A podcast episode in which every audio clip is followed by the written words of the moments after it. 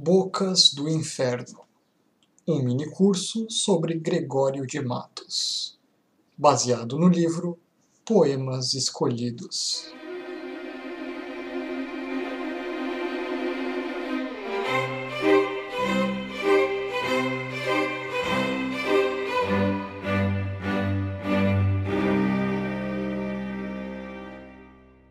Olá, essa é a última vez que você vai me ouvir falando isso, porque essa é a aula 8 e a aula final do seu mini curso sobre Gregório de Matos, que vai te preparar aí para fazer o vestibular da FUVEST. Para variar um pouco, a gente vai parar de falar um pouco do Gregório, porque a gente acha que é importante que vocês entendam a composição daquela época. Gregório não era o único poeta daquela época, não era o único escritor, existem muitos ângulos pelos quais a gente pode ver o século XVII aqui no Brasil. Além do Gregório de Matos, que revela muito da vida, da prática, do ritmo da fala de Salvador daquela época, existem dois outros grandes autores, o Manuel Botelho e o Padre Antônio Vieira. O Padre Antônio Vieira é um sucesso de público de crítica. O homem era responsável pela interlocução da campanha dos jesuítas. Vocês se lembram que a gente falou lá no começo, no Reforma e Contra-Reforma, que os jesuítas eram uma maneira de aumentar o marketing da igreja no Novo Mundo? Pois é, o CEO dessa empresa, a gente pode chamar assim, era o padre Antônio Vieira. O cara estava interligando todo mundo. E não era só isso quando ele interligava, ele falava, e ele falava muito bem, assim. Se o Padre Antônio... Você consegue imaginar o Padre Antônio Vieira podcaster? Imagina Nossa, o sucesso que não ia fazer. Eu imagino o sucesso que iria fazer, tanto que é um dos meus autores favoritos, né? Você sabe, eu estudei o Vieira, então particularmente é um autor que, que gosto muito, que me interessa muito. Então, fico extremamente feliz de poder é, participar aqui hoje, né? Imaginar Vieira fazendo um podcast, é, não nem precisaria, né? Porque as igrejas onde ele pregava ficavam lotadas, né? Então, o Vieira teve uma vida muito longa, né? Ele, ele teve muitos ofícios na vida, né? Ele trabalhou uh, como, como, assessor direto do rei de Portugal. Né? Então, é, é, havia entre Vieira e a corte portuguesa uma, uma sinergia muito forte, né? Lembrando que, como o Bruno disse, né, como padre jesuíta, né, um, a, a, a, ordem dos jesuítas, a famosa ordem de Manresa, fundada por Santo Inácio de Loyola, né, um grande, né, um santo tido como santo pelos católicos, tem essa prerrogativa, né, de expandir, de levar a palavra de Cristo, de fundar a, a, a fundar o reino de Cristo na Terra, né? E quanto mais uh, pessoas forem salvas, né, considerando que o, aquilo que o cristianismo considera como salvação, é, mais forte será a ideia, né? Então Vieira, ele, é, como todo jesuíta, ele vai para todos os cantos do mundo, né? E no Brasil a, a, a expedição é muito interessante, né, Bruno? É... Nossa, sim, eu não sei se vocês se lembram do Me Leva Brasil, que passava no Fantástico, mas o, o Vieira foi quase um percussor. Ele viajou, ele teve na Amazônia, foi para o Maranhão, teve na Bahia, no Rio, enfim, ele deu um belo rolê pelo país quando o país nem era literalmente formado, a gente não tinha ali é, uma. E a gente até hoje, a gente sabe, a gente é muito sediado no litoral, né? A gente não liga muito para o interior. E o Vieira, assim, é, isso é, é importante, inclusive politicamente, não só religiosamente, mas de levar a missão jesuíta para o interior do país, ou seja, sedimentar que lá existe uma fé cristã ligada à igreja, na coroa, que é em Lisboa. Isso é importante para impedir que estranhos avancem sobre esse território, mas também é importante no sentido religioso de levar a palavra de Jesus para aquelas almas que precisam, né? no caso, os índios. E a gente sabe que nem sempre, ou quase sempre, a relação dos jesuítas era meio é, conflituosa com os índios, né? Como é que o Vieira lidava com isso, Daniel? Então, isso é um ponto muito importante que nós temos que tomar atenção né, quando nós estamos estudando Vieira. Como, diz, como o professor João Adolfo Hansen, né, um nosso grande professor da, da Faculdade de Letras, é, do Departamento de Literatura Brasileira, tanto João Hansen quanto a Adma Moana, né, os dois grandes é, é, professores que nós temos na Faculdade de Letras, especialistas em Vieira. O, o, mas o Hansen diz uma coisa que é muito importante quanto a isso, né? É, não existe no século XVII a noção de antropologia como nós temos hoje. Né? Então, para o Vieira, a, a questão do respeito à diferença, a alteridade, todos esses sentidos né, de cultura como como forma da antropologia contemporânea, de pensar o homem no, né, destituído assim de, de, de um seu é, de, de, ver a alteridade, pensar que o outro tem uma cultura, que o outro tem uma finalidade para aquela cultura, isso é coisa nossa, né, do século XX. Pensando que mesmo no século XX a antropologia era extremamente conservadora, é, mantinha seus preconceitos europeizados, né? Até, até, até muito pouco tempo atrás. Né? Então, até na, até na década de 60, 70, nós ainda tínhamos isso muito forte do século XX, quem dirá no século XVII, onde essa teoria nem existia. Né? A necessidade, o pensamento do Vieira é: não importa o que pensa o índio, é, é né? a ideia do índio ela não é a ideia cristã e, portanto, não é a verdade.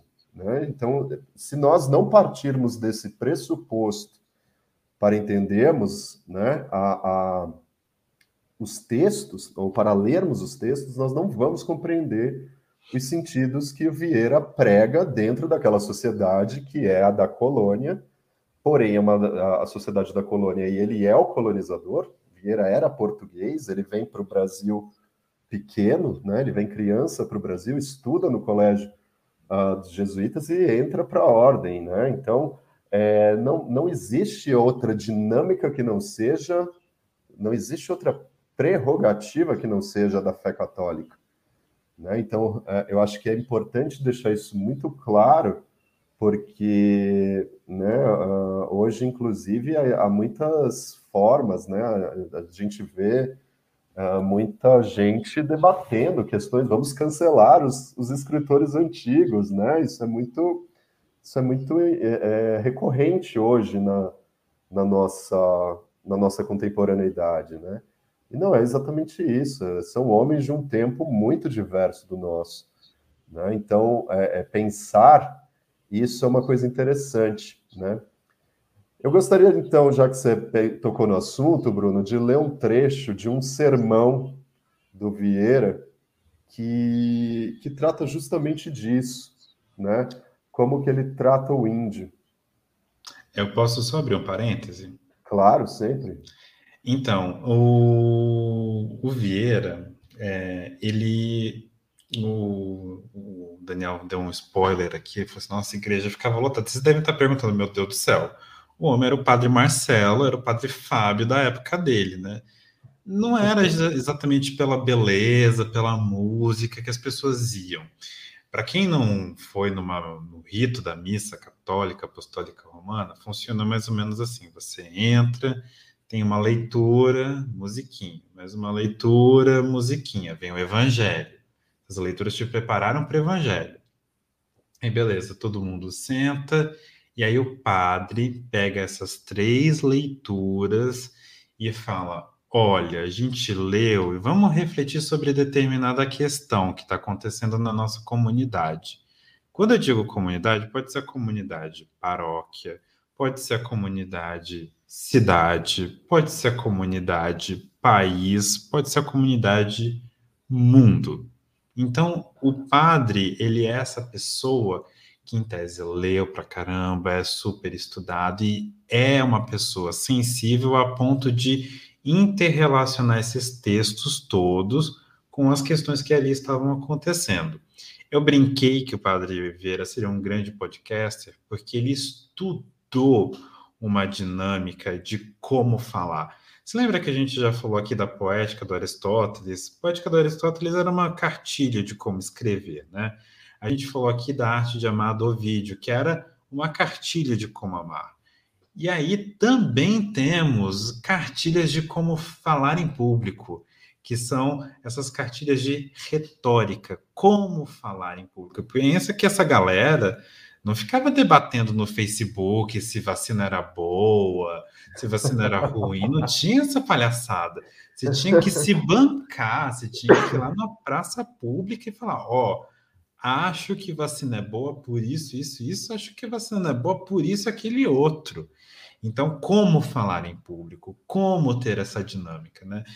Ninguém tão brilhantemente teve a, a, o domínio dessa técnica como Vieira. Então, ele, além de ser um grande podcaster, seria, né?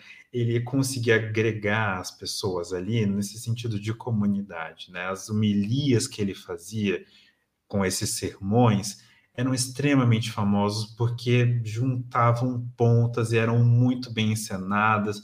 Dizem que ele empregava, ele elevava a voz, abaixava a voz, ele se dirigia ao público, ele ficava mais contido. Ele tinha várias artimanhas ali no púlpito que deixava a galera toda assim em polvo rosa. Então, o que o Daniel vai ler nesse momento é um trecho de um desses sermões que fizeram o padre Antônio Vieira ficar muito famoso. Na verdade, a fama do Vieira a gente vai continuar falando um pouco, mas muito dela é sedimentada em cima da qualidade desses sermões e da maneira como eles eram encarados. Manda bala, Dani. Perfeito. Obrigado por essa por essa exposição, né? A retórica, a oratória sacra ainda, né? É, é, ela é fundamental, né? A, é uma das disciplinas do trivium clássico por excelência, né? É, então, para quem não é católico também, o Bruno fez uma importante explicação, né? O que, que é o sermão, né? Onde ele vai ser falado? Vai ser falado no púlpito da igreja, tá? Então, com a licença de todos, eu vou ler. Esse, é, esse trecho que eu vou ler faz parte de um sermão chamado Sermão do Espírito Santo. Tá? Diz o seguinte: Os que andastes pelo mundo e entrastes em casas de prazer de príncipes, veríeis naqueles quadros e naquelas ruas dos jardins dois gêneros de estátuas muito diferentes, umas de mármore, outras de murta. A estátua de mármore custa muito a fazer, pela dureza e resistência da matéria mas depois de feito uma vez, não é necessário que lhe ponham mais a mão. Sempre conserva e sustenta a mesma figura. A estátua de Murta é mais fácil de formar, pela facilidade com que se dobram os ramos, mas é necessário andar sempre reformando e trabalhando nela, para que se conserve.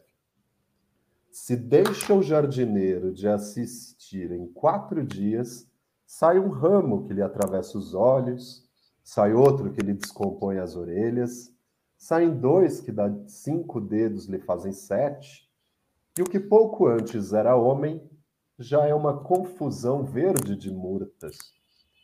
Eis aqui a diferença que há entre umas nações e outras na doutrina da fé.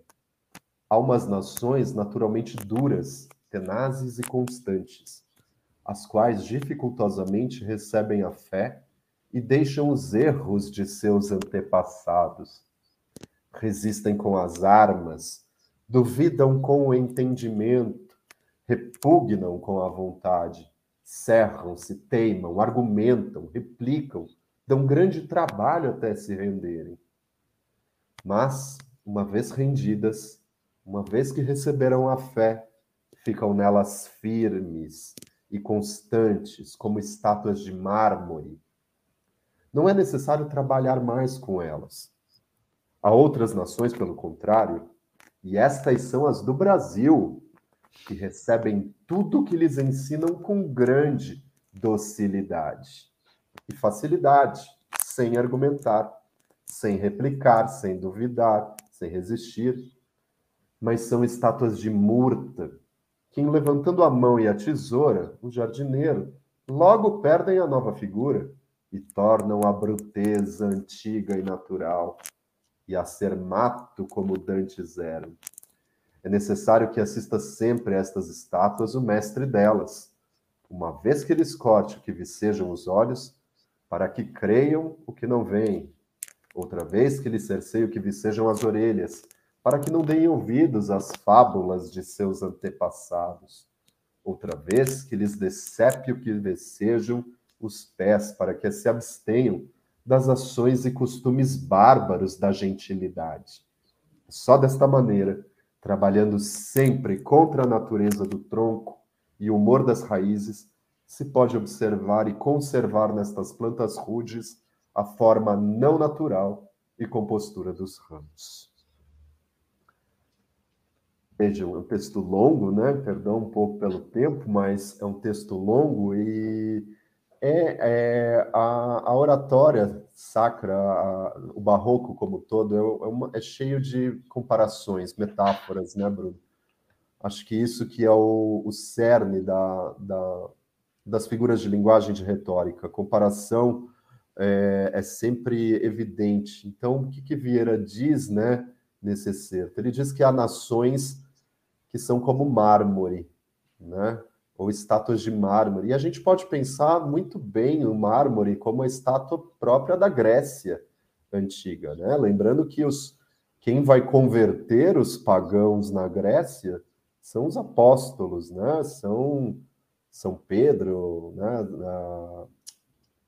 A, a, os apóstolos de maneira geral, né, enviando as cartas aos, aos atenienses, carta aos romanos, Paulinho, carta de São Paulo. Paulo. São Paulo, claro, São Paulo é, é, é, a cidade dos jesuítas por excelência, né, fundada por jesuítas, né, então São Paulo é o... o, o Imagina. Paulo mandando o zap para os coríntios, esse homem ia ser, é, ó... Exatamente, então...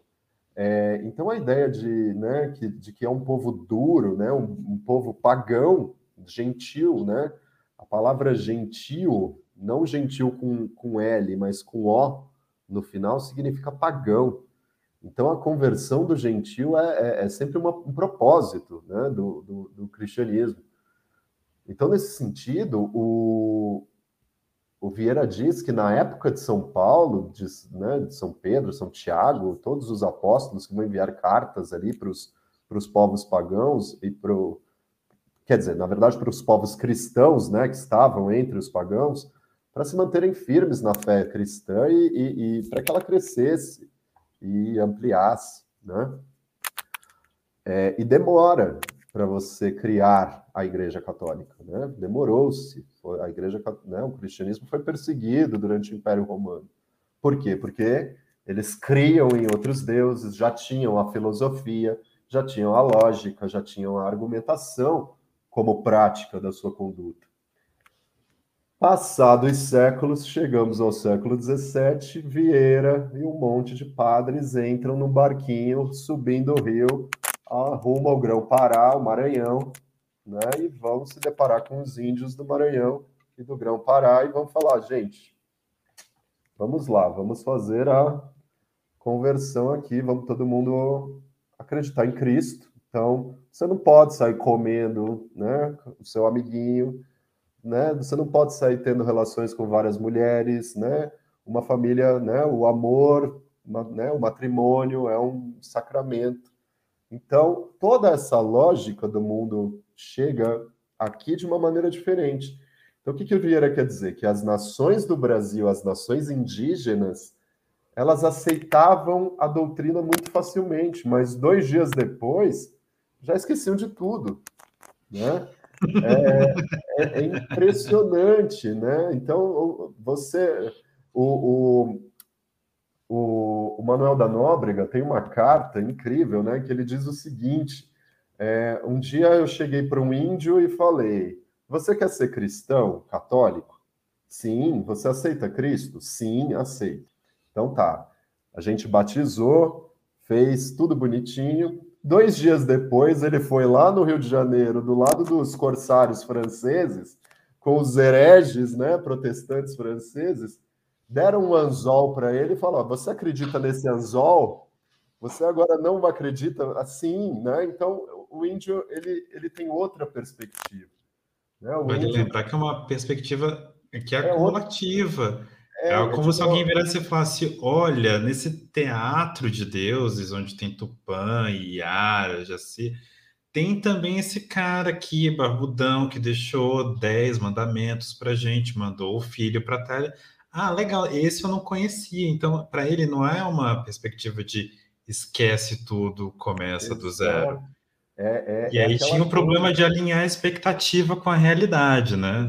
Exatamente, é disso que o Vieira fala, ele fica ele fica atordoado, né? Como é que você pode num dia aceitar Jesus Cristo e no outro dia você já esquecer e voltar a ter relações sexuais com três mulheres, né?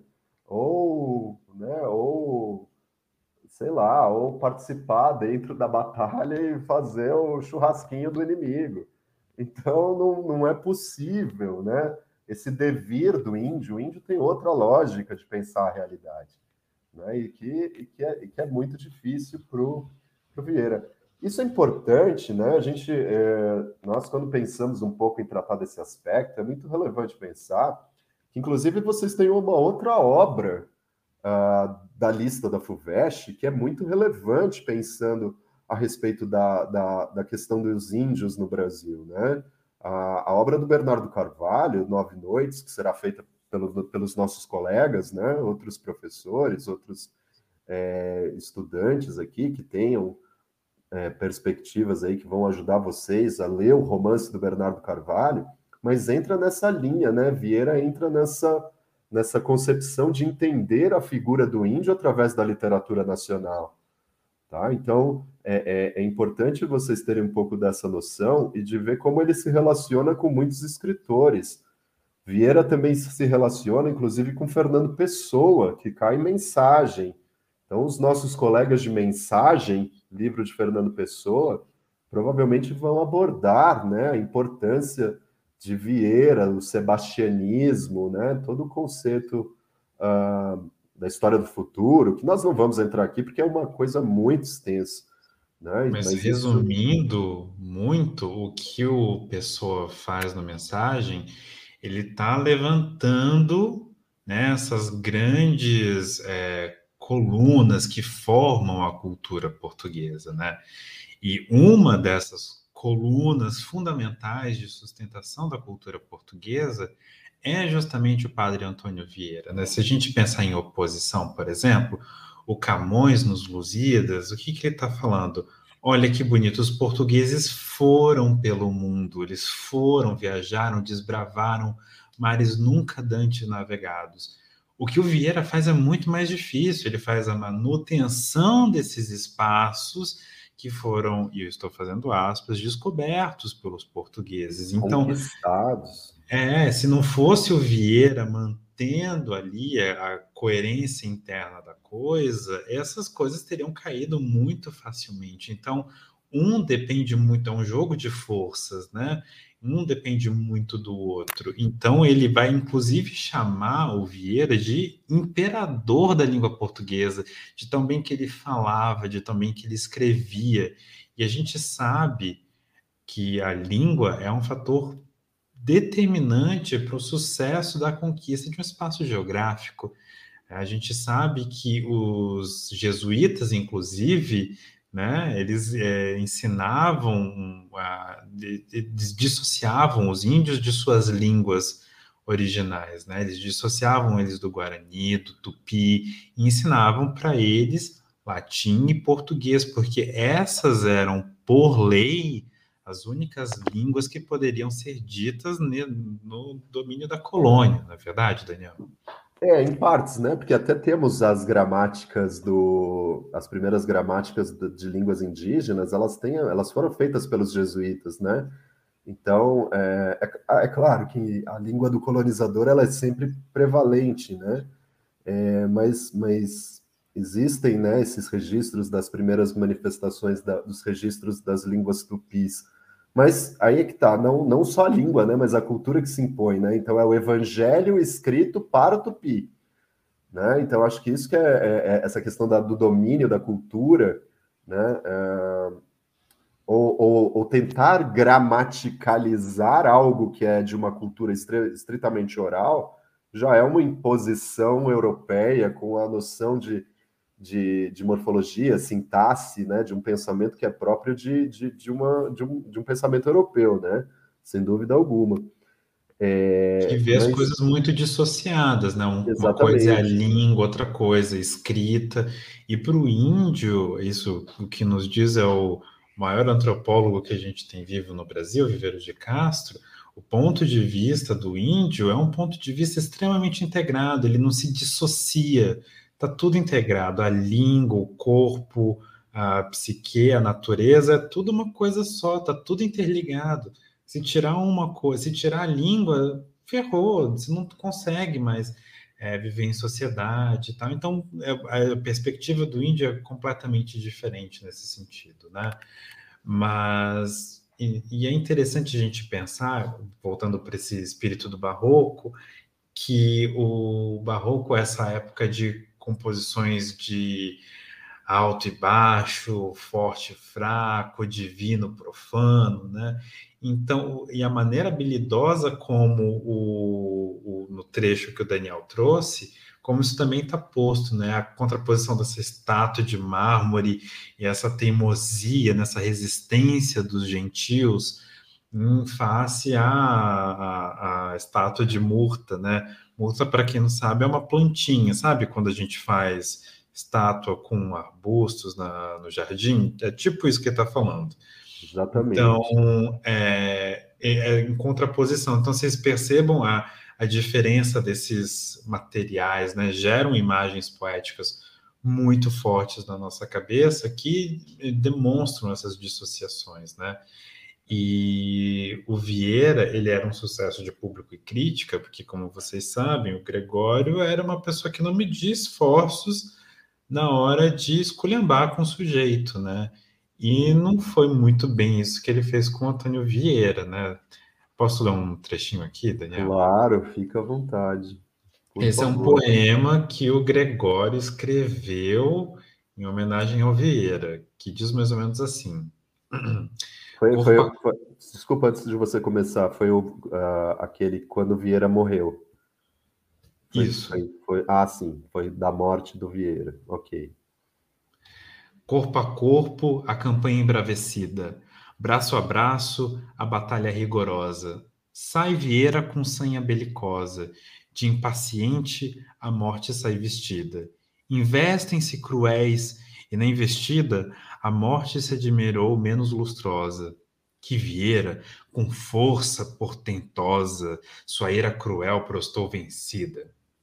Porém, ele vendo então que na empresa deixava a morte a morte, e ninguém nega, que seus foros pedia a natureza, e por que exercite bruta e cega em devorar as vidas com fereza, a seu poder rendido, a sua entrega.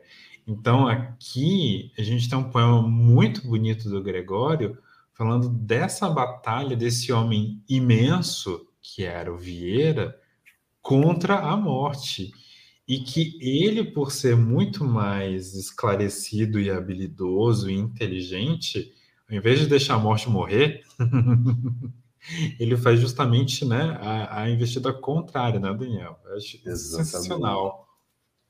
Exatamente. Né? É, não só o, o, Gregório de Matos, né, que é o foco do nosso trabalho aqui, da, de apresentar para vocês o, né, o, o, Gregório de, Marcos, de Matos é o nosso é o nosso norte para compreendermos o barroco no Brasil, mas Vieira participa do mesmo processo, né? Não só não só Gregório Vieira, mas Manuel Botelho de Oliveira, Sebastião da Rocha Pita, é, Frei Santa Maria Itaparica, temos muitos escritores do período do século XVII no Brasil, né? A gente, a gente uh, nunca pode esquecer que a gente tem uma gama de, de pessoas que, que, que, de, que, de uma certa forma, convivem ali, né? Tiveram ali aproximações, estavam dentro do mesmo contexto, né? Muitos se conheciam, ou se não se conheciam pessoalmente, sabiam, ou liam, ou trocavam ideias ali, né, de uma forma ou de outra, né? Então é, é, é justamente isso.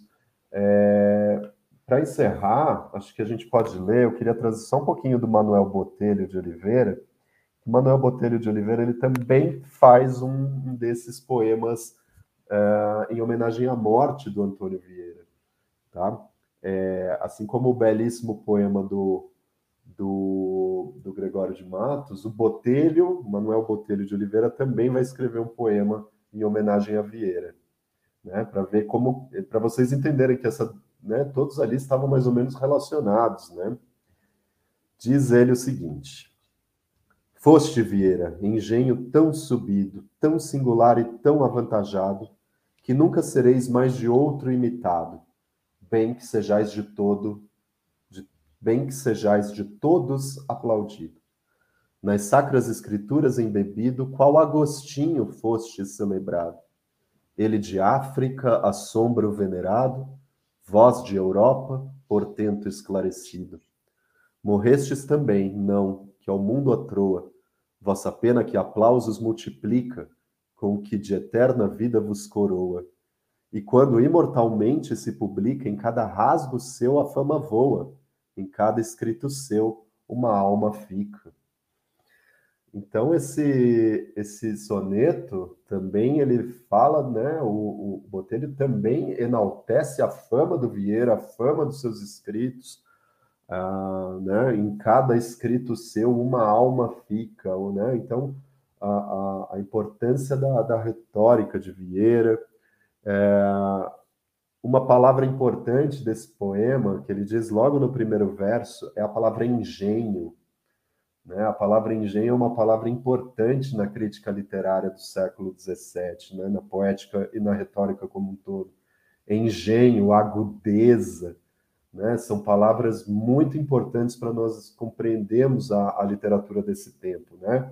Engenho é, uma, é, uma, é a capacidade do, do poeta de de trabalhar, de pensar racionalmente os processos é, que constroem uh, o verso, né? É, é, o período de dedicação, né? O engenho ele é, ele é parte do processo da, da, formação artística de todo de todo artista, de todo poeta, né? De uma maneira geral.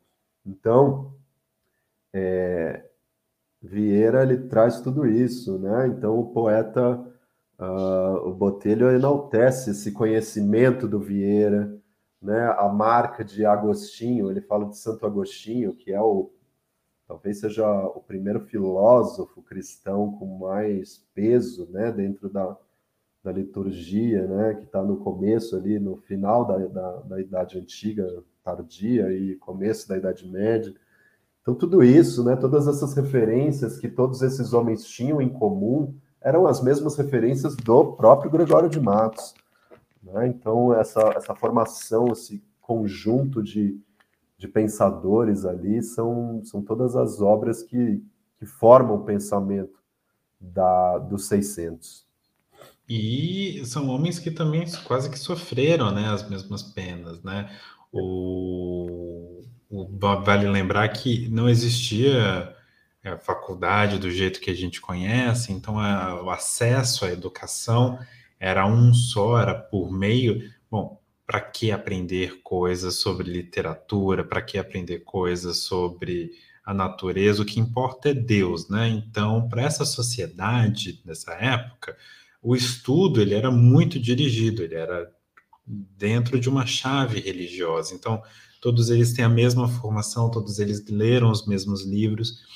E eles seguiram por caminhos diferentes, mas eles chegaram quase fins muito parecidos, né? O Gregório, o fim da vida dele, como a gente já falou lá na biografia dele, foi em degredo, ele foi enviado para Angola, onde, enfim, justamente para ser castigado pelas coisas que ele falava e, e não concordava. E o Vieira também, por mais é, grandioso que vocês tenham imaginado ele agora, depois de tudo que a gente falou, ele também ele foi preso. Tem um fator fundamental nessa história toda que é a Inquisição, né? E ele foi pego nessa, nessa malha fina. Acreditem se quiser. E ele ficou preso e ele com, enfim, Daniel pode explicar melhor depois, mas é, ele, ele, ele, tentou fazer a sua própria defesa, né? E esse era um medo. O homem era tão bom nas palavras que era capaz que ele se defendesse tão bem que a gente tivesse que perdoar. Ele fingir que não aconteceu e o pessoal lá do da Inquisição assim, mouse aí, tava doidão.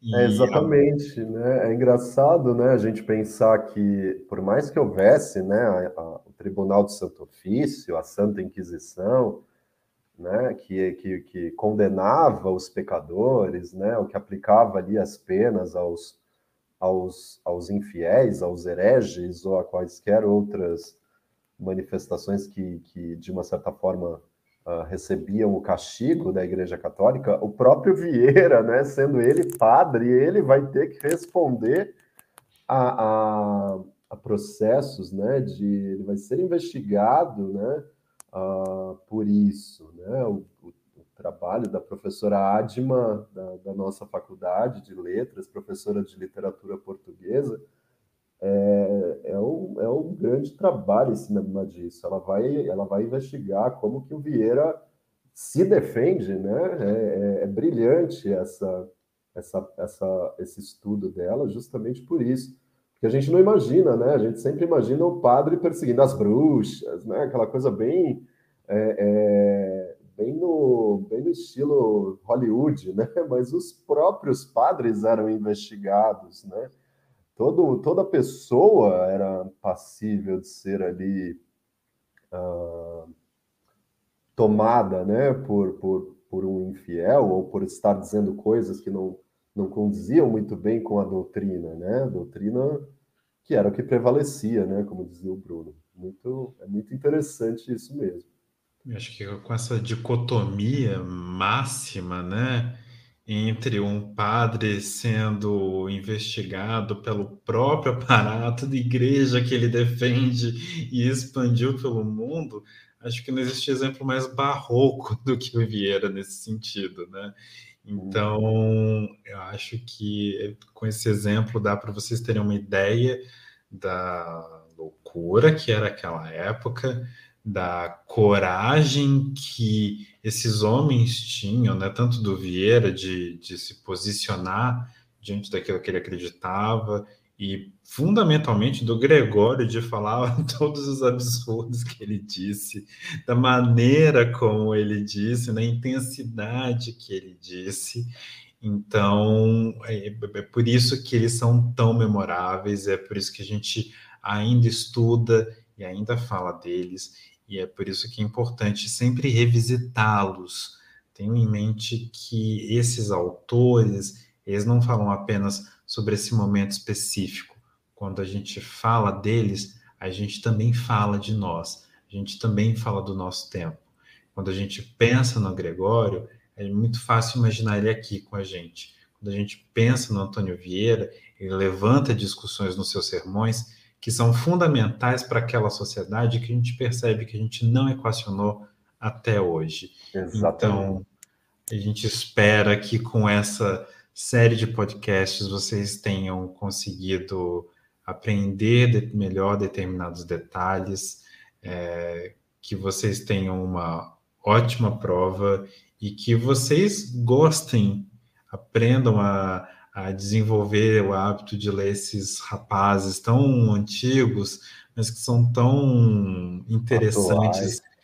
e cheios de vida, que não são letras mortas, cheias de poeira na prateleira da biblioteca. Isso mesmo, concordo com o Bruno. Desejo a todos vocês muito boa sorte. Né? Uh, nosso papel aqui é tentar colaborar sempre para que todo mundo, quanto mais gente consiga ingressar na USP, é, esse é o nosso papel, né? Nós temos um compromisso com o conhecimento, né? É para isso que existe a USP. Estamos aqui fazendo isso para né, colaborar minimamente, né? Se a gente pode de alguma forma com isso. Então a gente deseja a vocês todos muita, muita, muita sorte.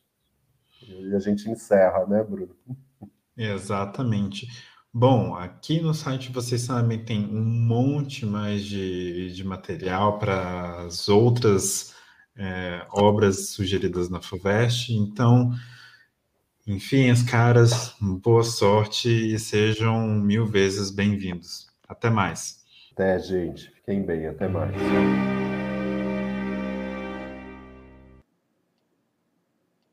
Produção e pesquisa: Bruno Leite, Daniel Soares, Igor Dovísio, Leonardo Brito e Paula Dias. Participantes do episódio: Bruno Leite e Daniel Soares. Narração e edição: Igor Dovísio.